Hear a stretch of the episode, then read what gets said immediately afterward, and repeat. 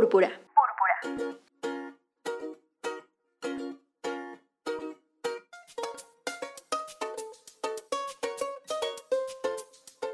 Escucha, deconstruye y transforma.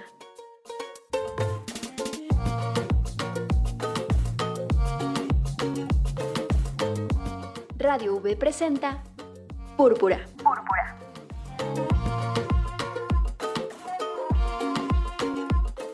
Deconstruyendo realidades buscando igualdad. Una producción con perspectiva de género para Radio V a cargo de Brisa Gómez. Púrpura.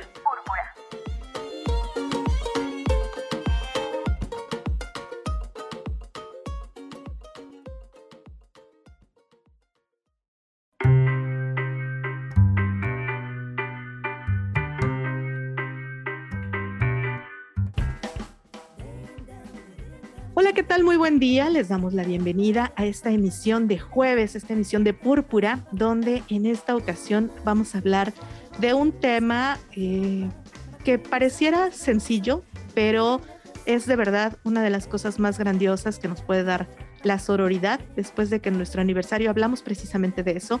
Bueno, pues ahora vamos a ver cómo se puede materializar esa, esa sororidad cómo se puede eh, materializar ese trabajo entre mujeres que tienen un mismo objetivo y que a veces puede ser que no se conozcan físicamente, que geográficamente estén en, en puntos totalmente eh, alejados, pero que eh, se materializan a través de esto.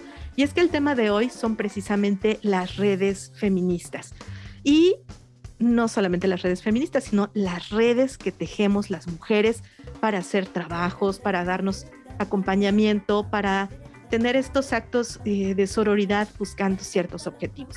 Y hoy precisamente me da mucho gusto darle la bienvenida a una amiga de Púrpura desde hace mucho tiempo, Yadira Hidalgo, que forma parte del encuentro intergeneracional feminista, de la red de mujeres feministas de Veracruz, la Remufeber, entre muchas otras eh, redes en las que forma parte y que por ello creo que es una de las invitadas idóneas para hablar acerca de este tema. ¿Qué tal, Yadira? Bienvenida Púrpura, ¿cómo estás? Muchas gracias, Brisa. Pues muy bien y además, pues eh, muy interesada en que este tema se entienda. Lo dijiste muy bien. Eh, parece como obvio, parece como lógico, pero a la hora de poner en práctica la sororidad nos encontramos con muchos obstáculos, ¿no? De, de formación y de deformación. Entonces, trabajar las redes sí es todo un reto. Perfecto. Y bueno, ayúdame para que empecemos a trabajar en este tema. Definamos qué significa hacer una red, para qué sirve hacer una red entre mujeres, qué es una red. Mira, yo principalmente eh, cuando, cuando me preguntan algo así, digo que las redes salvan vidas, ¿no? Tanto las redes este, físicas, materiales que conocemos, ¿no? Que, que pueden salvarle la vida a una persona que se está ahogando, eh, como las redes que tejemos de una manera este, simbólica, pero también activista, eh, este, eh, de apoyo, etcétera, también pueden salvar vidas. Y nosotras, las mujeres que hemos estado trabajando de manera organizada desde hace muchos años para llevar, por ejemplo, el acceso a la justicia para las mujeres, nos encontramos muchas veces que ya llegando a ciertos lugares, este, pues tenemos ahí serios obstáculos que enfrentar.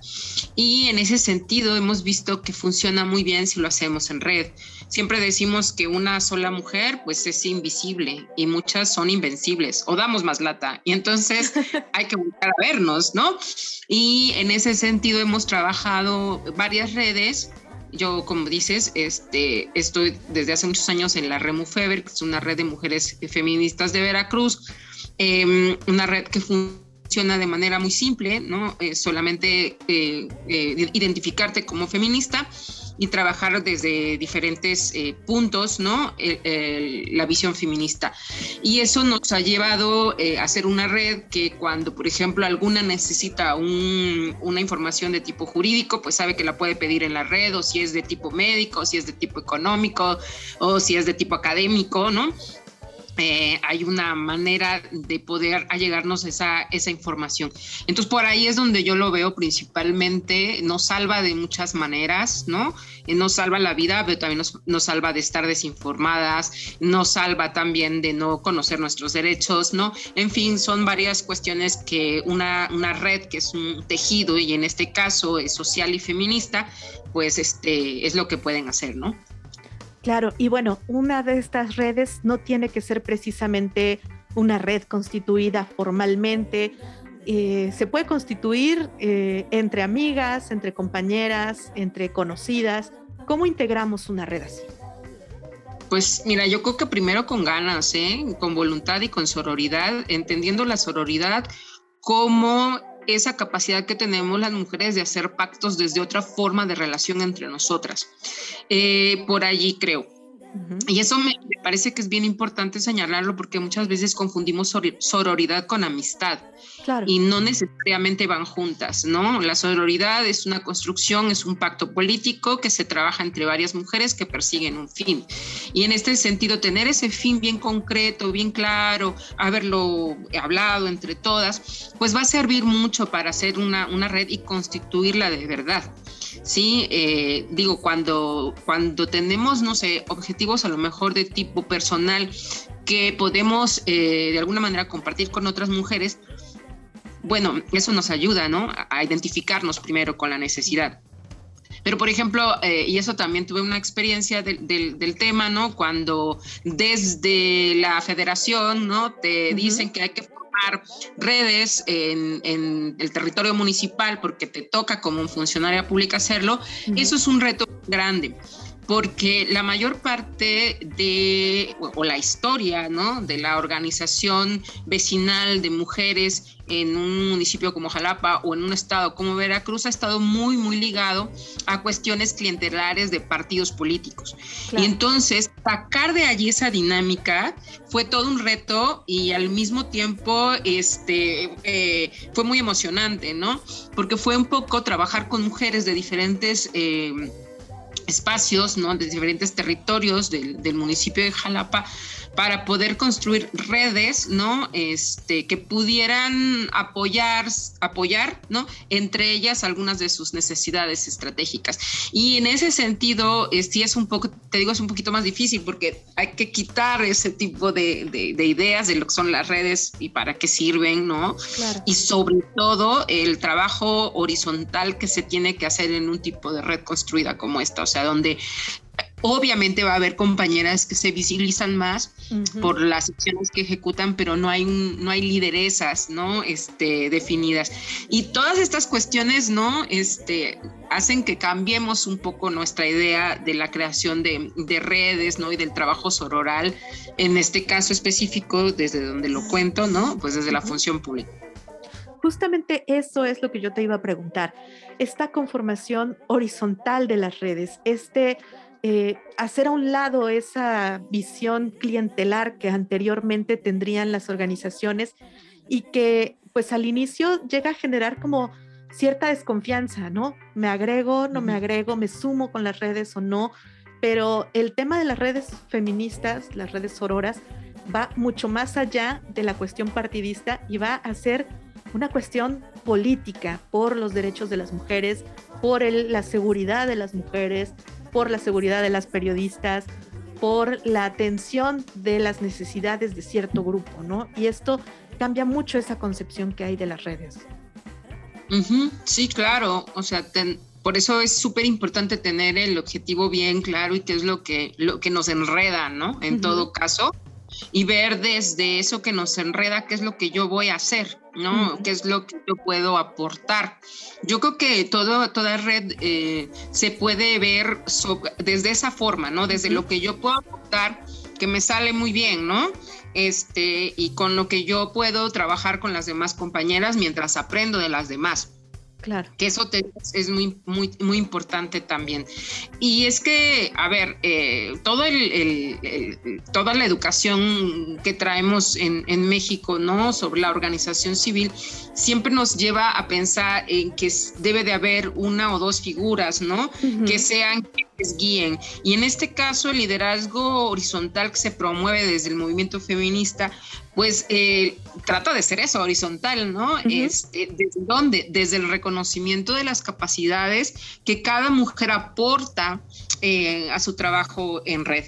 Y, bueno, eh, allí sí hay que ser en ese sentido muy hábiles, tener bien claro lo que queremos para no pelearnos a la mitad de del camino, ¿no?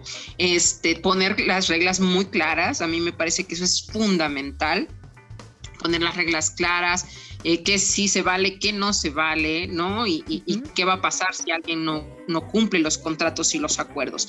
Esas cuestiones son súper importantes. Y en el caso, por ejemplo, del trabajo que nos tocó hacer eh, eh, también para hacer redes dentro de la función pública, quiero destacar que además de contemplar el tema desde el punto de vista político feminista, ¿no? que es la organización de las mujeres para poder atender necesidades estratégicas entre ellas, es súper importante el que esas mujeres, además de ser contempladas como, como sujetos políticos o sujetas políticas, ¿no? En este caso, también se vea esa parte humana, ¿sí? Holística que las integra.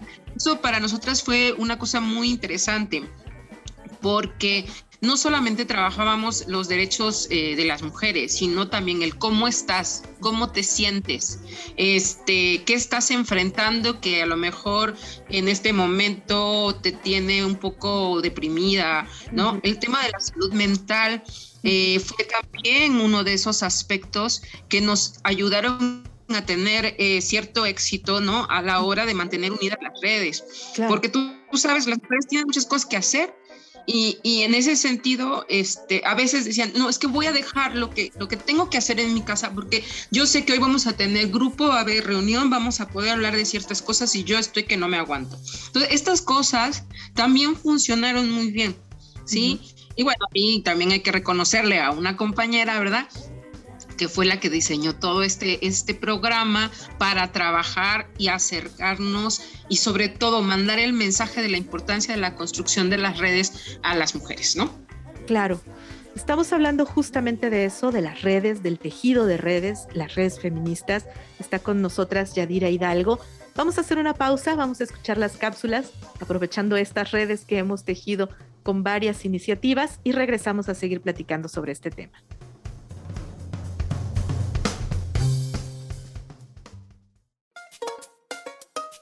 Púrpura, deconstruye y transforma.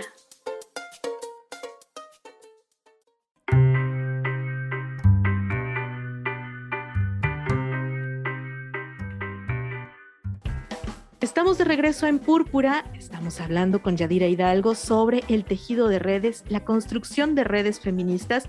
Y bueno, hace un momento, en el segmento anterior, platicábamos de la importancia que tienen las redes para salvar vidas, vamos, ¿no? O sea, no solamente evitar la muerte, sino evitar la violencia, evitar eh, problemas, incluso ayudar en salir adelante en situaciones eh, de conflicto, en problemas. Para esto sirven las redes, pero justamente antes de, terminar el segmento anterior, hablabas un poco acerca de cómo construir esas redes, cómo construimos una red eh, dentro de nuestra comunidad, dentro de nuestra escuela, dentro de nuestra colonia, incluso dentro del el mismo gremio de profesionistas al que pertenecemos. ¿Cómo le hacemos? Porque pues, llegar a los acuerdos, como cualquier ser humano, no siempre es fácil. El a veces superar egos, el a veces eh, sentir que tienes la posibilidad de aportar algo, tener miedo de no saber si lo puedes aportar. ¿Cómo las construimos, Yadira? Pues hace rato comentaba, ¿no? Que, tenemos que tener primero un objetivo muy claro, ¿no? Y, compartir ese objetivo con otras personas. En el caso de las redes de mujeres, las redes feministas, los objetivos luego están como muy, ya muy específicos, ¿no? Entonces, de alguna manera, y lo pongo entre comillas, podría decir que sé que es sencillo porque tenemos objetivos, ¿no? Muy, muy específicos pero no siempre sucede, ya lo decías tú, ¿no? Este, eh, la manera en la que nos hemos educado, nuestra propia idiosincrasia, ¿no? Este, nos lleva muchas veces a no entender realmente las dinámicas del establecimiento de, de relaciones o de acuerdos, ¿no? Entre varias personas. Y eso es creo que lo que mengua esta situación. Creo que se necesita mucha humildad, ¿eh? También. Y, y te digo, muchas ganas de hacer o de llegar a ese, a ese lugar, ¿no? Yo pongo aquí un ejemplo que, que, vi y que, este, y que sigue funcionando muy bien, que es el de las mujeres de la red de, de mujeres del Moral, eh, que es una colonia aquí en, en, en, Jalapa. Ellas este, sí que nos han dado un ejemplo muy, muy bueno y, y, muy concreto de cómo, cómo se pueden agrupar las mujeres, ¿no? Con base a un objetivo, teniendo un proyecto, en este caso es un proyecto de herbolaria, que inició con un huerto, ¿no? Que, que fue puesto por el municipio. Entonces es un poco como ir viendo, o sea, ¿qué quiero? Eh, ¿Quiénes están en la misma onda que yo?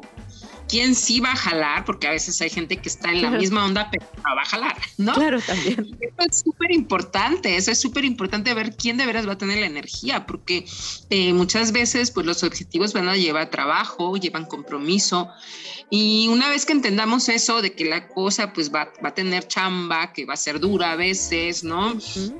Este, bueno, pues establecer los acuerdos, establecer acuerdos muy, muy claros, eh, desde la sororidad, en el caso de las redes feministas, ¿no?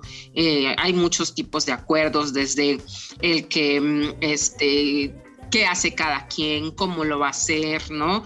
Cómo se van a desarrollar incluso las maneras de interacción entre las personas que conforman esas redes, que eso es súper importante porque muchas veces eh, los principales conflictos vienen de faltarnos al respeto mutuamente. Claro. Y eso porque muchas veces no conocemos los límites de las otras personas, porque no las observamos y a duras penas nos observamos a nosotras, ¿no? Pues este, no, se nos pasa por acá, a lo mejor que a la compañera pues no le gusta que la llamen de cierta manera uh -huh. o que hablen de cierta forma, ¿no? Este, sobre tales temas. Entonces es muy importante la comunicación, el diálogo, el trabajo entre todas y de que va a haber conflictos a pesar de eso, los va a haber pero la cuestión aquí es saber qué vamos a hacer cuando se presente ese conflicto y eso tiene también que estar dentro de los acuerdos. Entonces, no, no es sencillo, pero no es imposible. Eh, creo que además este, la, aquí también la, la, honestidad va a ser importantísima, el, este, cierta madurez emocional también se requiere, ¿no? Para poder pues hablar de las cosas que nos molestan, porque eso también se vale en las redes, algo que sabes que no, no necesariamente se promueve en las áreas de trabajo o en otro claro. tipo de relaciones. Aquí sí, es súper importante hablar de lo que nos molesta. Sí, por lo menos una vez, bueno, si están trabajando mucho y juntas, y jun juntas sobre todo, este, pues una vez a la semana, si no una vez a la, cada 15 días o en la junta mensual se tiene que hablar también de esas situaciones para no dejarlas avanzar, ¿sabes? Claro. Y entonces no tener ningún tipo de obstáculo males, malos entendidos o, o, o, algunas cuestiones allí que a lo mejor no se han discutido y no entorpecer el camino, porque de eso se trata, uh -huh. de no entorpecer nuestro camino para llegar al objetivo final que nos hemos planteado. ¿no? Claro, claro. Y bueno, tal vez para acercar un poco más el tema a quienes nos están escuchando y que se den cuenta de qué tan cercanas pueden ser las redes. Por ejemplo, se me ocurre en las escuelas, las mamás que a veces empiezan a hacer esta amistad a partir de la amistad de sus pequeños o pequeñas y como entre todas, oye, ¿sabes qué? Este, no me da tiempo llegar por mi hija, este, échame la mano, recógela y yo paso por ella. O saben qué, este, hoy yo llevo a los, tengo que llevar a mi hijo al fútbol, este, alguien más quiere que pase a recoger al suyo. Ese tipo de cosas se convierten en pequeñas redes. Tal vez no son Así precisamente es. redes feministas, pero sí son redes que tal vez no las identificamos como tal, pero son redes sororales de este objetivo ayudarnos unas a otras, ¿no? Que a veces pareciera que están tan lejanas las redes feministas de las mujeres eh, en todas partes y no, son mucho más cercanas de lo que pensamos, ¿no? Pues es que, sabes que yo creo que es una de las grandes aportaciones del, del feminismo, uh -huh. eh, el, el, que se construyan estas redes eh, de apoyo sororal, ¿no? O de apoyo solidario entre mujeres en algunos espacios que no necesariamente se identifican como feministas, ¿no? Y con actividades que a lo mejor no lo son, pero el mismo, el solo hecho de estar entendiendo, ¿no? Todas las vicisitudes que trae la maternidad consigo y que tú digas, bueno, yo voy a entrarle a formar a lo mejor equipo con estas tres señoras que resulta que son mis vecinas y nos vamos a poner de acuerdo. Ahí estás haciendo un trabajo, este, pues eh, que va más allá de, una simple red. Ahora, eh, esto es reciente en nuestro país, aunque en otros lugares se este, ha llevado a cabo desde hace mucho tiempo. Lo hacían, por ejemplo, las iglesias en lugares como Estados Unidos o, en, o países eh, europeos, donde no precisamente eran grupos de estudio religioso, sino que a partir de este, compartir ¿no? cierta fe, pues la gente se organiza, ¿no? Para hacer muchas cosas y, sobre todo, este, eh, pues hacer mejoramientos, ¿no? En su vida cotidiana. Y ahora yo veo que sí, que efectivamente hay cada vez más mujeres que se organizan, ¿no? Para, para llevar, para traer niños. Yo creo que para allá es el, el futuro de la maternidad. El futuro de la maternidad creo que va muy, muy ligado a la construcción de redes de apoyo entre mujeres, ¿no? En donde a lo mejor este, madres de, criaturas, ¿no? Que incluso a lo mejor puedan tener algún tipo de padecimiento y cuestiones que ya no tienes por qué enfrentar sola, ¿no? Este, ya vemos poco a poco, ¿no? Cómo se van haciendo más grupos, ¿no? Que tienen que ver con algunas situaciones que pasan las, las mujeres con sus hijos o sus hijas, ¿no? Este, y creo que eso es un gran, una gran ayuda, un, gran apoyo, el, poder estar con otras personas que te van a entender, ¿no? Claro, están también estas redes de economía de solidaria. solidaria. Eh, o sea, hay múltiples ejemplos que podríamos dar y que muestran precisamente cómo estas redes están más cercanas de lo que pensamos a veces, ¿no? Y hay mucha gente, ¿sabes? Con una cantidad de, de creatividad, de ideas, de energía para hacerlo. A mí se me viene a la mente Claudia Llora, un saludo muy grande, porque Claudia ha trabajado el tema de redes de hace muchísimo tiempo. ¿Sí? Eh, yo recuerdo haber visto su trabajo, el, tema de las, de las redes eh, solidarias en todos los sentidos. Aquí eran redes mixtas de papás y mamás, pero principalmente con el tema de, niños y niñas. Y, me, parece que ha sido una experiencia exitosa. Fíjate que a mí me tocó también cuando mi hija era muy pequeña, que tendría como tres años y viviendo yo en Estados Unidos, había una especie de organización civil eh, a nivel nacional que se llama Moms Club, ¿no? Entonces, entonces éramos las mamás del club y tú te reunías con gente de tu, de tu ciudad, ¿no? Que tenían hijos de, o hijas de la misma edad que, la tuya, para poder este, ir un día a un partido de juegos y que las criaturas jugaran.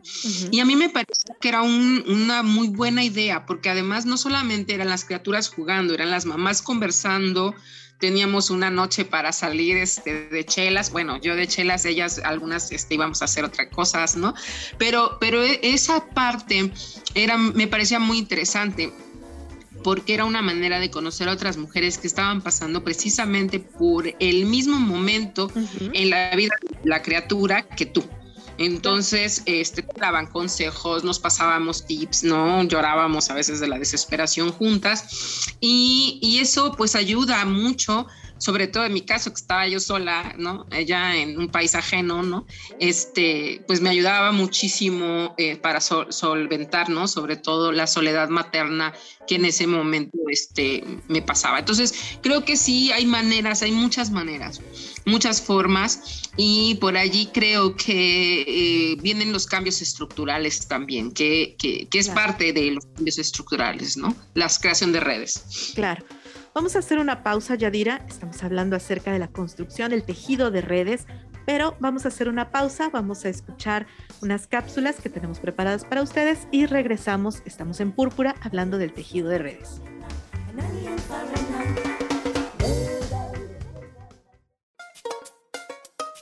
Púrpura, deconstruye y transforma.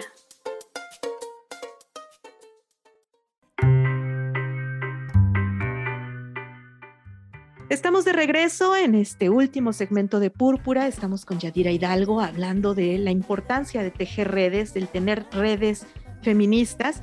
Y bueno, algunas redes feministas de las que pues tal vez hayan escuchado hablar en algún momento son el Encuentro Intergeneracional Feminista, la Remufeber, como presentábamos al inicio a Yadira, y cómo eh, se han preocupado precisamente de eh, fortalecerse, de ampliar los lazos, de ampliar los alcances y, ¿por qué no?, ampliar incluso la incidencia política de las mujeres dentro de la toma de decisiones en las administraciones públicas, tanto en lo municipal como en lo estatal y en lo federal.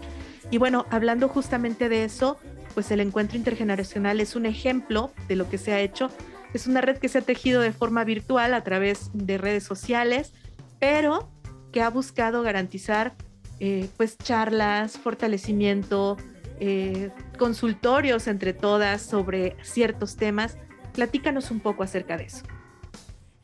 Fíjate que el, encuentro intergeneracional feminista nace por la pandemia, porque en el 2020 estábamos pensando, tú te acuerdas que el 8 de marzo de 2020 estuvo así brutal, fue maravilloso, ¿no? Eh, fue, vamos, nos, nos, llenó de muchísima emoción a todas las mujeres en el mundo y a partir de allí nosotras empezamos como a pensar en lo importante que es eh, escucharnos entre todas, ¿no? Escuchar a las más jóvenes, escuchar a las más grandes, incluso todavía las más grandes, leer a las que ya no están era muy importante. La genealogía feminista nos permite a las mujeres feministas reconocernos, reconocer nuestra historia y también de alguna manera estar muy conscientes de los alcances que podemos ¿no? tener, como se ha visto a lo largo de la historia. Entonces, en ese sentido, nos, nos eh, sobre todo Veracruz siendo un estado que tiene un movimiento feminista fuerte en varios municipios, pues em, este, dijimos, bueno, pues ¿qué hacemos? Bueno, ahora con la pandemia, pues el Zoom, ¿no? Y, fue a través de de, redes sociales, ¿no? Y de este tipo de plataformas que nos empezamos a poner de acuerdo. Actualmente el grupo del encuentro tiene más de 1.400 compañeras que se asumen feministas, ¿no? Eh, que principalmente están en el estado de Veracruz, en diferentes municipios, pero también tenemos compañeras que están en Ciudad de México, en Estados Unidos, en España, en Ecuador, ¿no? En Argentina, este, que también están dentro de, del grupo, ¿no? Y se está haciendo cada vez más grande. Y ha sido muy bonito, es un grupo oculto, a lo mejor por eso muchas personas no lo ubican, porque una de las cuestiones, ¿no? También es mantener los espacios seguros. Claro. Y nosotras así lo hemos trabajado y actualmente eh, estamos, eh, bueno, empezamos una serie de conversatorios alrededor de un tema este, bastante interesante lo espiritual también es político, ¿no? Porque hay, mucha reflexión acerca de eso en este momento también y, bueno, las feministas no podemos estar fuera de los grandes temas a reflexionar y este es uno de ellos. Entonces, bueno, pues este, se hacen los conversatorios, eh, se cuelgan también los programas en donde estamos muchas participando para seguir, este, pues ahora sí que, que, llevando el mensaje a las demás compañeras, ¿no? Nos organizamos para cosas, a veces también hay vendimia, este, sí, se ofrecen cosas, ¿no? Se ofrecen los productos que, se hace, se hacen preguntas de tipo jurídico, de tipo médico, este, vamos, también se socializan eh, convocatorias, en fin, la idea es mantenernos lo más eh, informadas posibles y sobre todo pues escucharnos entre, entre todas, ¿no? Eh, eso es lo, lo, importante. Hasta, hasta en ese momento estamos, ¿no? Somos un grupo realmente joven, te digo, pues empezó en el 2020, tenemos apenas dos años, ¿no? pero ha funcionado, ha funcionado como un grupo que, que difunde la información eh, feminista, ¿no? Y bueno, parte de la red de mujeres feministas de, de Veracruz, en donde hay mujeres de, de, de, muchas edades, ¿no? Y, y, de muchos ámbitos, y eso creo que, esa, plasmar esa diversidad creo que es lo que nos pareció adecuado aquí. Claro, y bueno, en el caso justo de la Remufeber, pues eh, creo que uno de los alcances que ha, que ha buscado y que ha, tenido, válgase la redundancia, es justamente la modificación de leyes en el estado de Veracruz, el trabajar juntas para modificar leyes en el estado de Veracruz. Sí, fíjate que el tema de la incidencia política que es bien complicado eh, por otros sentidos, no solamente porque sea difícil, es complicado porque hay que tomar acuerdos, hay que hacer esto, hay que hacer el otro, ¿no? Es un, es un tema en el que sí hemos participado mucho las mujeres de la REMUFEBER, eh, a través, por ejemplo, de la construcción de la agenda legislativa feminista, que hemos entregado, ya no me acuerdo si dos o tres veces consecutivas a las legislaturas. No hacen mucho caso a lo que se dice allí a veces, ¿no? Pero, no, pero damos lata, que eso es importantísimo. no la quitar el... que se genera, ¿no? Sí, la presión claro. que se genera, ¿no? Y bueno, hay que decirlo, Brisa, y, y, bueno, tú, tú eres parte también de este movimiento enorme de mujeres que hemos hecho eh, mucha presión desde hace muchos años. Eh, por ejemplo, para haber cambiado la, el código penal de nuestro estado de Veracruz, ¿no? Este para despenalizar el aborto hasta las 12.6 semanas aquí en Veracruz. Ese es un logro del trabajo de las mujeres organizadas en red. Claro. ¿Sí? Allí, allí hemos estado muchas otras mujeres, incluso de otras redes, ¿no? Este, que se sumaron y que ha sido eh, sobre todo el empuje que le hemos dado al tema el que ha hecho que se, que se hayan hecho estos cambios. Y no solamente este, este es el más visible y es uno de los últimos, pero el poner la ley de acceso a las mujeres a una vida libre de violencia, el poder tener la alerta de violencia eh, de género contra las mujeres, ¿no? La reforma al Código Penal este, general que se hizo en el 2010, las armonizaciones legislativas que tienen que hacerse la tipificación del con base a los tratados internacionales, la tipificación del feminicidio, o sea, por decir algunas, ¿sí? Claro, Han sido producto de la incidencia política, del expertise técnico, jurídico, del activismo y de las ganas, ¿verdad?, de muchas mujeres por ver concretados mm, el acceso a nuestros derechos. Y, bueno, ahí hemos estado todas, ¿no? Claro.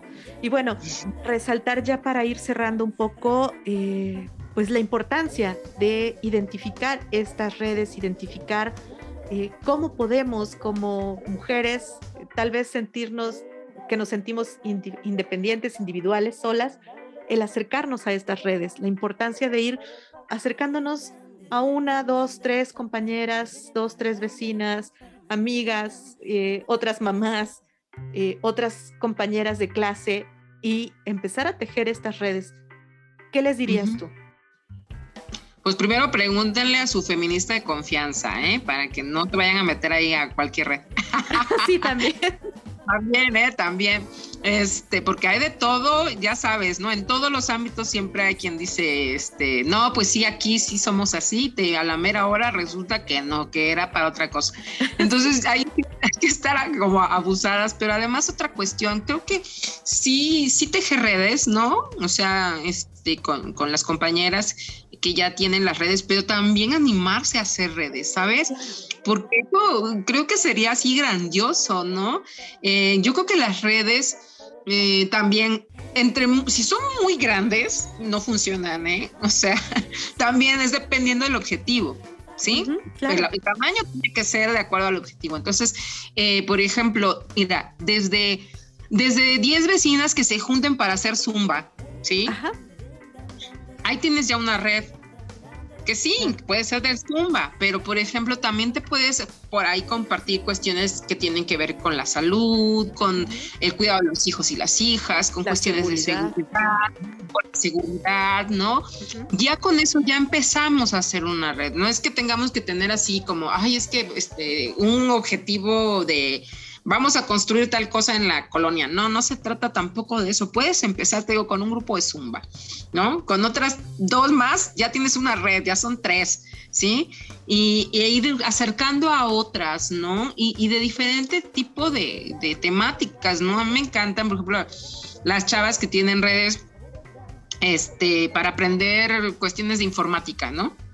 Porque además son cosas como que a, a, las mujeres este, todavía hay mucho, mucho eh, problema allí, ¿no? Como para acceder a, esos espacios de estudio y, de trabajo. Entonces se juntan para ese tipo de cosas. Las que hacen datos y recogen datos me encantan. Claro. Porque no entiendo nada, pero son inteligentísimas, qué bárbaras, ¿no? Y ellas están en redes trabajando los temas de datos que después las feministas utilizamos para, hacer nuestro trabajo. Claro. Pública, claro. Entonces, todo esto es súper importante y te digo, pueden ser diferentes tipos de redes, pero creo que allí habría que checar, pues, en nuestro objetivo, quiénes lo vamos a, realizar, realmente cuánto queremos lograr el objetivo y qué vamos a hacer para hacerlo, ¿no? ¿Qué, vamos a, qué, qué pasos vamos a dar? Y pues en eso ponerse de acuerdo. Yo creo que eso es lo importante. Y ya, si en el proceso te vuelves amiga con todas, qué chido. Pero tampoco es necesario, ¿eh? Tampoco es necesario. Y la cosa es comprometerse a hacer el trabajo que hay que hacer. Perfecto. Pues Yadira, muchísimas gracias por acompañarnos hoy en Púrpura. Se nos termina el tiempo, pero es muy valioso lo que nos dices, la importancia de tejer redes que salva vidas y por supuesto que eso se ha demostrado en infinidad de ocasiones y formas. Muchísimas gracias, Yadira. Muchas gracias a ustedes y bueno, pues este, que pasen un día muy bueno. Gracias, muchas gracias. Se nos termina el tiempo en Púrpura. Nos escuchamos la próxima semana en este programa con perspectiva de género, pero ah, más tarde nos estaremos escuchando también en Voz Universitaria. Agradecemos, por supuesto, la asistencia de producción a Naoli Salas y nos estamos escuchando en Radio Universidad Veracruzana.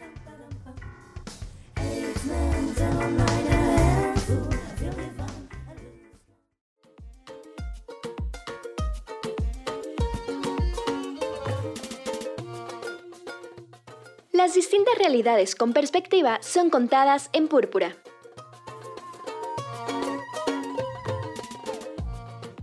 Una producción de Radio V en el 90.5 de FM a cargo de Brisa Gómez.